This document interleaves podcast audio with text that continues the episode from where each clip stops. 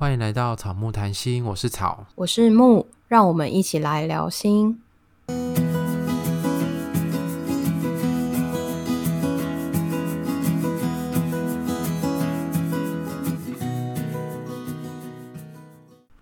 我们上一集的节目里面有谈过疫情跟焦虑的关系，我们透过疫情，但其实想要跟大家聊一聊焦虑这个情绪。今天呢，我们想要来跟大家聊的是寂寞的感觉，因为我们在防疫的过程当中啊，有时候，呃，因为不能出门嘛，然后或者是需要减少跟人家的互动，然后可能会有社交上面的距离，所以我们每个人可能会经历不同程度的社交孤立。那这个社交孤立呢，可能就会让我们产生一些寂寞的感觉。那另外一方面，因为现在疫情，我们大家都很怕被传染嘛，所以。人人自危的状况下，我们对人的信任度或者是连接的感觉也会降低，那也可能会造成寂寞的感觉。那我相信呢，不只是在疫情的时候会感觉到寂寞，大家平常在日常生活中可能也会有寂寞的感觉。所以呢，我们今天除了跟大家聊一聊疫情当中的寂寞，我们也想把寂寞当成一个主题来跟大家深入的聊一下。我们在美国科普文章的网站上面有看到一些关于疫情期间如何面对寂寞的建议。第一个是维持网络上面的互动，因为现在我们没有办法跟朋友或是家人有太多近距离的接触，所以鼓励大家维持网络上面的互动，例如视讯啊，或是 FaceTime 语音之类的。第二个是规划在家的活动。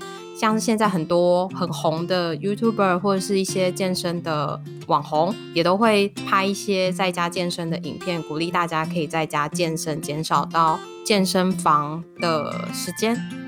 或者是现在最夯的动物声友会，大家在玩 Switch，虽然说现在 Switch 很夯，然后可能买不到货之类的。第三个是规律的作息。第四个是规划未来，在这段期间可能有很多的时间，所以你可以思考关于你的未来想要做些什么样的事情，或是关于你的工作规划等等。那草你怎么看这些建议啊？我觉得老实说还蛮废的，就是这些大家应该都知道吧？怎么说？像是维持网络上的互动啊，你不能跟你的亲朋好友见面，那当然就网络上互动啊，就赖他啊，或者是就打电话，或者是私讯嘛，这有什么好讲的吗？那你自己本身有增加在家的时间吗？我觉得我的生活好像没有非常大的改变，因为我可能本来就蛮边缘的，平常就没什么出门，所以现在也没什么差别。对啊，没有人要约我啊，好可怜哦。好啦，好啦，有一个差别啦，就是本来如果那个。呃，聚会要约在餐厅或约在外面的话，我们现在可能就会改约在家里面，就把东西买回来吃这样子。嗯，可是就会变得比较不好吃。对啊，你知道上次买那个面回来，然后面整个烂掉，所以我觉得好像比较对我来说影响没有这么大。不过就一点小小的改变，我觉得还是可以在接受的范围里面。那你呢？你的有改变吗？我觉得可能就会。原本想说要约朋友，但想到疫情期间还是算了，就是打消这个念头，所以可能还是多多少少有减少出门的时间。嗯，在他的建议里面啊，我觉得有一点其实是蛮好的建议。他说到要规律作息，像现在好像有些人开始有在执行在家工作的部分，那在家工作其实跟平常在上班的时候其实就会有一些不一样。你的生活作息其实是需要靠你自己的自律来完成，因为你就没有上班的打卡跟下班的打卡之类的，所以其实他这边的建议，我觉得是规律的作息可以增加控制感，让自己有一个好像在稳定生活的感觉。嗯，好像避免在一直在一种混乱的感觉里面。对，因为其实如果当你的时间变多，如果没有好好的规划跟运用的话，很容易会让人觉得好像过得很颓废，或者是好像浪费掉时间。这个感受其实会让人觉得蛮不好，会觉得哦，好像很废啊，或者是不知道到底在干嘛，没有意义。天哪，我觉得我如果在家上班，我应该就是很废那个人，就会把时间浪费掉。对啊，因为我那个假日的时候，我就是都睡到快中午才起来。所以其实平常平常假日放假的时候，其实也都是一个可以参考的部分吧。因为其实你看，像你假日，如果你没有特别的规划，花时间好像到礼拜日晚上的时候，你就觉得，哎、好像时间就过了，也没有特别做些什么。对啊，就觉得天哪，明天又要上班了，怎么会这样子？然后还有另外一点就是，其实平常大家很忙碌的时候，常常都会说，哦，我现在没有时间去学新的技巧啊，学新的能力啊什么的。但现在其实疫情期间，我想大部分的人或许时间是有增加的。所以当你过去说没有时间做的事情，其实现在都可以拿出来做，例如学语言，或者是学一些。什么软体，或是学一些运动啊等等的，其实都是可以把它安排到你的生活里面。可是这些其实我觉得是需要刻意的做安排跟规划，不然其实这些东西不会在你的时间计划里面去执行。所以你是说，大家现在已经没有借口了，是不是？对啊，没有借口啦。之前都说哦，没有时间，很忙，的确真的很忙，可能需要加班什么的。但现在其实你基本上你已经减少了通勤的时间。如果在家工作的人，减少了通勤的时间，所以上下班通勤时间减少，所以基本上你每一天就会多了这段时间可以来运用。除非你又是把那天时间睡觉睡掉了啦，就分明时间一大堆。对啊。那我们从刚刚那篇文章里面，大家可以学习到一些处理寂寞的一些小技巧。接下来我们想要跟大家聊一聊，那到底什么是寂寞呢？寂寞是一个什么样的感觉？我想每个人可能多多少少都有经历过这样寂寞的感觉。不知道讲到寂寞，大家会想到什么呢？讲到寂寞，我就会想到好像会是在夜深人静一个人的时候。嗯，那寂寞有可能会让你感觉到。好像蛮痛苦的，那可能会唤起你一些过去的创伤，或者是有失落、悲伤的感觉。那有可能你也会觉得没自信啊、不安全，或是有空虚，或者是无望，甚至是焦虑或忧郁这样的种种的一些比较负面的感受。听起来寂寞好像让人蛮不舒服的耶。我想可能大家在经历寂寞感受的时候，应该都会不太喜欢这种感觉。那曹你呢？你在什么时候有过寂寞的感觉？其实寂寞的感觉好像蛮蛮常会出现的，只是让我比较印象深刻的是，应该是我从高中毕业，然后去外地读大学那段期间，就是大一的时候，特别感觉到寂寞的感觉比较深，因为那时候。就是去外外县市读书嘛，然后到一个完全人生地不熟的地方，然后自己要在那里生活，其实会觉得蛮寂寞的。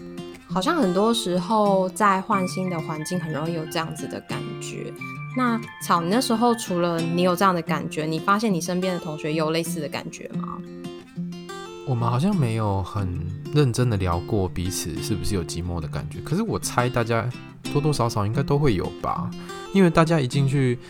大学的时候就开始找朋友啊，然后我又不是那种很外向、很容易跟人家打成一片，比较内向的人。对，我很内向，那所以就会需要花多一点时间啊。就是我是比较慢热的人，然后需要花多一点时间跟别人变熟之后，我才会觉得可能不那么寂寞吧。那你自己有这样的经验吗？我在到外地读书的时候有类似的感觉，但我是到外地念研究所，所以那时候其实第一次深刻体会到这种寂寞的感觉。因为研究所不像大学一样，就是大家下课之后就会跑去哪边玩哪边玩，就是下课之后大家其实就各自解散，然后当回到宿舍的时候，有的时候因为我当时的宿舍是不同科系的同学。所以回去的时候不一定有人，然后那时候觉得天哪，怎么这么无聊，不知道要干嘛。然后台北也人生地不熟，也不敢自己出去，然后什么都不敢，然后也不知道到底要干嘛，就觉得很寂寞，然后很无聊。然后那时候有稍微的跟朋友聊一下，这样。嗯，诶，所以你那个时候比较会感觉到寂寞，感觉是因为不知道做什么，无聊这样子吗？对，那时候是无聊，而且其实。在新的环境里面，其实，呃，家人也不在身边嘛，比较要好的朋友也不在身边，其实是需要建立新的人际互动的时候。真的。然后那时候可能也还没有交到，可能那时候朋友可能还在建立关系吧，还没有真的让你觉得说，哦，我们的关系已经很好、很稳定的那种感觉。嗯嗯。而且你熟悉的人都离你很远。对。要见上一面就不是那么容易的事情。虽然说那时候。网络应该蛮发达的啦，就是还是可以哎、欸，你那时候有聊？等一下要暴露年纪，你 你那时候有用 Line 吗？那时候有啊，那时候有 Line，还有哎，还有 Facebook。可是我记得我念大学的时候，那时候还没有哎、欸，那时候只有 MSN。天啊，真的暴露年纪啊！大学的时候，我我想一下，好像也是 MSN 哎、欸，然后那时候大家就是会很喜欢，就是在状态去打一些有的没的的东西，然后好像你在跟别人对话，对对对对对对，大家会接力那个状态。对，然后后来好像过了几年之后，MSN 就消失了，因为 Facebook 就就诞生了。对，然后后来大家就都用 Facebook。对。像我们刚刚讲的，就是到一个新的环境有的寂寞感觉，它其实是一种情境型的寂寞。所以，当我们换新的环境，不管是念书还是工作，或是有些人是到国外生活，或是国外念书等等，很容易都会在不适应的时候会有寂寞的感觉。嗯，而且我觉得那个寂寞感来的时候，好像真的情绪蛮低落的。会有一种比较沮丧，有一种与世隔绝的感觉。对，然后有点自我怀疑。明明其实，呃，来仔细来思考，会觉得其实自己身边还是有一些人际支持的。可是，在寂寞感受出现的时候，会觉得好像只剩下自己一个人，会忘记平常的人际的互动的对象。嗯。所以我们在这边想要跟大家讨论的呢，是有时候我们可能。没有满足到自己亲密的需求的时候，就可能会感觉到寂寞嘛。你觉得你的朋友啊，或者是家人，或是你的伴侣，好像没有满足你亲密的需求，然后你就可能会感觉到寂寞。那有时候可能是觉得没办法融入人群啊，或者是你失去了一个比较亲近的人，那或者是你很想要被陪伴的时候，可是没有人可以陪你，那这种时候就会容易感觉到寂寞。或是在没有归属感的时候，像是在换新环境的时候，其实一开始对于新的环境，其实基本上是没有归属感的，不觉得自己属于这个地方，在这个新环境会觉得不安，没有就是很自在的感觉。可是，一旦当我们对于新的环境或是新的人际，生活圈有了归属感之后，其实寂寞的感觉也会随着降低。哎，我后来大学比较适应的时候，我觉得跟归属感有关系，因为因为我后来就加入社团嘛，然后就跟社团的人混得比较熟之后，突然就觉得我有归属感，然后我好像是属于那间学校，然后属于那个社团的感觉，我就觉得我不是一个边缘人，或者是是异乡游子，我不属于那里的感觉，这样。所以其实当时你帮你自己的方法就是找到一个可以比较常互动陪伴的一个生活一个人际交友圈，可以这么说。可是当当初当然不是想说我要去找朋友，我要去拓展我的人际关系，所以我才去参加社团啦。那是因为他们一直拉我，只是想打发一下。他们也需要社费嘛。可是当时你在当时你在自己的班上有。这样子的感觉吗？还是是其实是在社团里面比较有归属感？在社团比较有，因为班上的话，其实我大一进去之后，然后我们就开始有一些小团体嘛。可是，一开始的小团体还不是说很稳固，就是还是有可能变动还蛮高的。然后好像是到高年级之后，就小团体会比较固定。高年级是什么时候？就三四年级啊。哦。小团体比较固定之后，然后你就会。我就我那时候就有固定属于某某几个人就的小圈子这样子，嗯，所以那时候在班上比较有归属感，要不然我本来跟班上也是不太熟。其实要属于某个群体，其实好像还是需要一段时间，一年或者是更久的时间。没错，而且可能还需要一些事件。你比如说你会一起做一些报告，然后你必须要密集的讨论，所以有很多时间可以相处的时候，你才比较容易。让你的熟悉感增加，然后归属感也增加。像我比较印象深刻，是我去参加社团，然后我们是去办办营队。那营队可能就是要八天七夜，非常紧密的相处，所以就跟大家变超熟。这样，这样就会想到，其实，在大一大二的时候，学校通常都会办很多团体的竞赛，让大家增加就是互动的时间，什么校庆啊、啦啦队之类的。可是当时真的很讨厌这些活动，觉得很浪费时间。对啊，就是超烦的，可以不要参加吗？可是不行。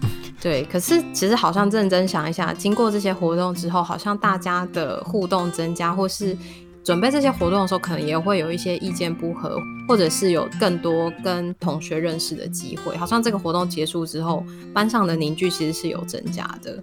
对啊，讲到归属感，我会想到。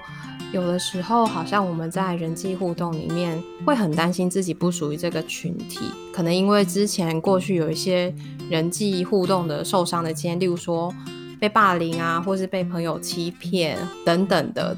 其实这样人际互动受伤的经验，我觉得在大家可能求学时期其实蛮多的，即便到工作之后，可能都会有这样子的感觉。我不知道会不会有一些性别的差异，可是。我在高中以前，其实看到身边的同学或自己，其实都有类似这种小圈圈，然后吵架了，然后就换群体的经验。不晓得男生会不会有？欸？哎，嗯，应该可能多少也是会有。可是我觉得可能性别上那种相处的模式，可能会真的有一些差异。那你之前有看过吗？就是你在高中以前。发现哎、欸，女生好像本来他们一群比较要好，可是怎么他们的成员换人了？然后另外一个人某一两个人可能落单了之类的。会啊会啊，会就发现班上可能本来是属于某一群，然后突然发现哎、欸，他们好像吵架了，结果有一两个就会变成边缘人这样，然后那那一群就是可能会加入新的伙伴，成员上的异动。对啊，会有变化。可能有经历过类似经验的人，他在群体里面，有的时候如果过去的那些受伤的经验没有处理完，或是他没有找到方式去调试的话，其实，在人际里面，很多时候会容易觉得没有归属感。即便有常互动的对象，可是可能会偶尔还是会觉得有寂寞的感觉，是一种在人际里面的寂寞感受。有时候我们可能在跟人互动的关的过程当中受了一点伤，然后我们就会修正自己的人际互动的方式。那有可能比较常见的状况是，就变得比较被动，然后比较等待别人主动，所以有时候可能就会稍微比较退缩。我知道的例子是，他在人际互动的时候会有很多的担心。担心我的邀请对方不接受，或是担心对方怎么看我。那这些担心其实对于他的人际互动没有帮助，因为他的这些担心通常都会让他不太敢去主动的去结交朋友。其实，在人际互动里面，他没有办法去达到他想要的理想的互动方式，或是理想的样貌，所以他其实会觉得很寂寞。嗯，因为有时候如果自己有需求，然后没有说出来，或是没有主动去邀请，其实别人也不知道，所以别人也没有办法知道你怎么了，或者是没有办法来满足你。或者是我想到另外一个是，他非常积极主动交朋友，可是他的方法其实是不适当的。例如说，他其实让别人有一些不舒服或不受欢迎的感受，但其实他没有去做调整。这样虽然说他是主动的在交朋友，可是他其实在人际互动方面一直是达不到他想要的样子，所以还是会觉得很寂寞。嗯，那关于人际关系互动的部分，好像有很多可以讨论的。嗯，那我们不如就再开一集来说人际互动好了。好，我们就整理了一些应应方式，想跟大家分享。第一个是可以调整自己负面的想法。那例如，呃，有时候我们可能会在寂寞的时候感觉到。别人好像没有主动来邀请我，或者是我发出邀请的时候，别人没有答应，那我是不是就是不好的人，或者是我没有价值，还是我做错什么了吗？就是会有一连串的负向的想法跑出来。那这时候这些负向想法跟寂寞感连接的时候，可能就会让你变得比较少主动去跟别人联系。寂寞其实是一种情绪的感受，不是事实。但是有的时候，当寂寞感受出现的时候，我们很容易会觉得自己很糟，自己没有价值，好像把这些视为是真实的来检视自己。所以，当下次你觉得寂寞的时候，有这些声音的时候，不妨去思考看看，这些是事实吗？还是是因为现在你处于寂寞的感受，所以你有这些想法？第二个是了解你自己的人际兴趣，你可以找到有共同兴趣的族群或是朋友去有一些互动。例如说你喜欢打球，你喜欢瑜伽，或是你喜欢烹饪，可以在网络上找到共同兴趣的朋友，有一些互动跟交流。那有时候你也可以想一想，你自己是喜欢怎么样的交友模式？例如说，有一些人可能比较喜欢参加 party，就是很多人。然后很嗨、很欢乐那一种。那有一些人可能就喜欢小团体，他可能喜欢两个人、三个人，或是四个人，可以有比较多的时间讲话，或者可以聊得多一点或深一点。那每一个人喜欢的模式不一样，那你就可以想想自己到底是喜欢哪一种，然后有策略的去寻找这些朋友。像现在网络很方便，有很多的平台跟 App 可以帮助你找到跟你共、跟你有共同兴趣的朋友。像我跟朋友在网络上找到一群人，跟我们有共同的兴趣，组成一个群体。我们每周会固定的约见面去打球。那其实这就是一个很好的方式去拓展你的人际生活圈，不会觉得没有话题聊，因为你们有共同的兴趣。那再来是有时候我们也可以试着主动看看。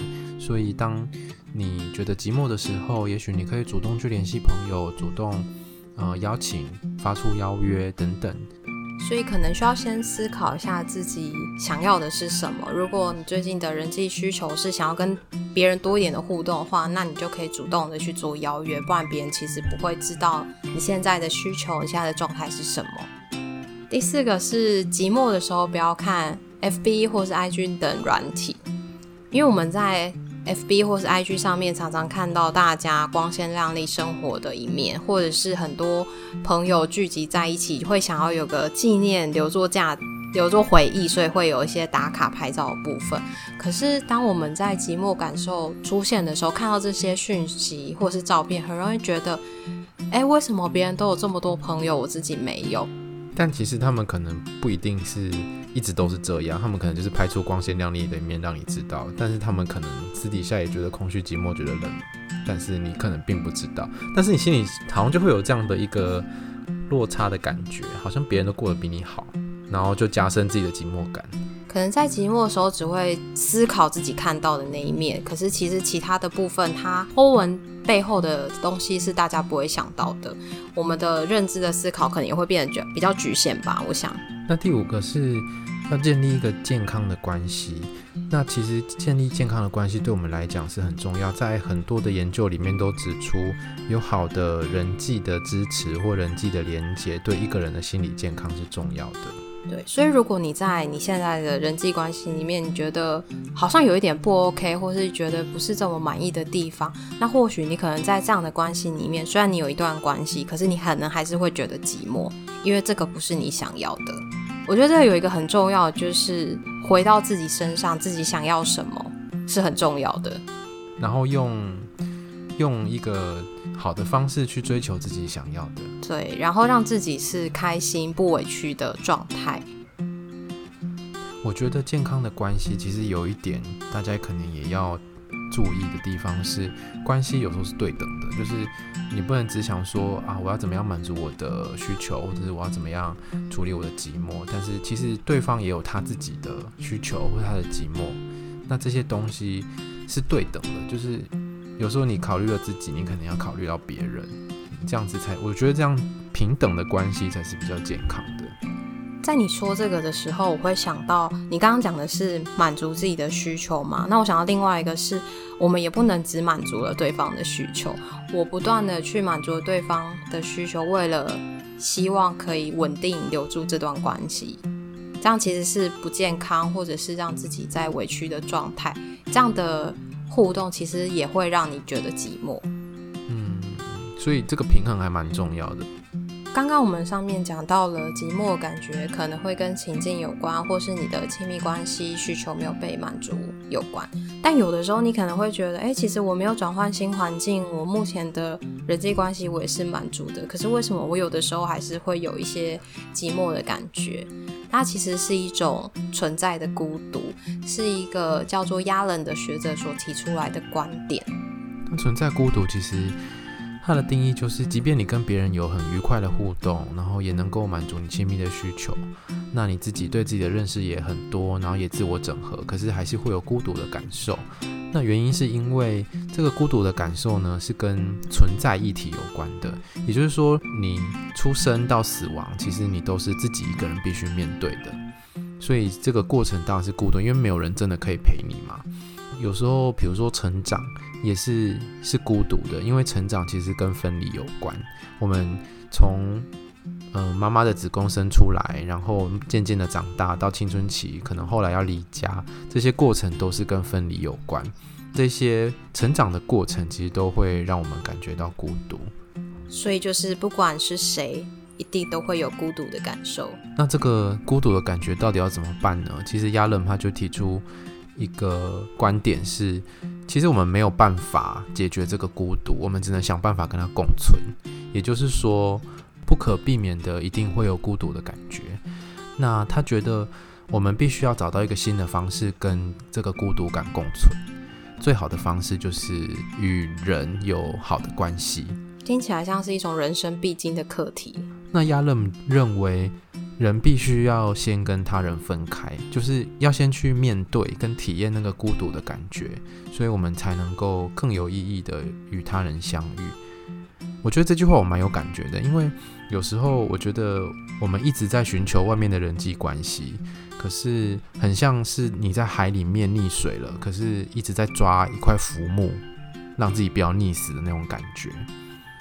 好像用很多的关系，又用很多的活动来填满自己的空虚，或是那个孤独的感觉。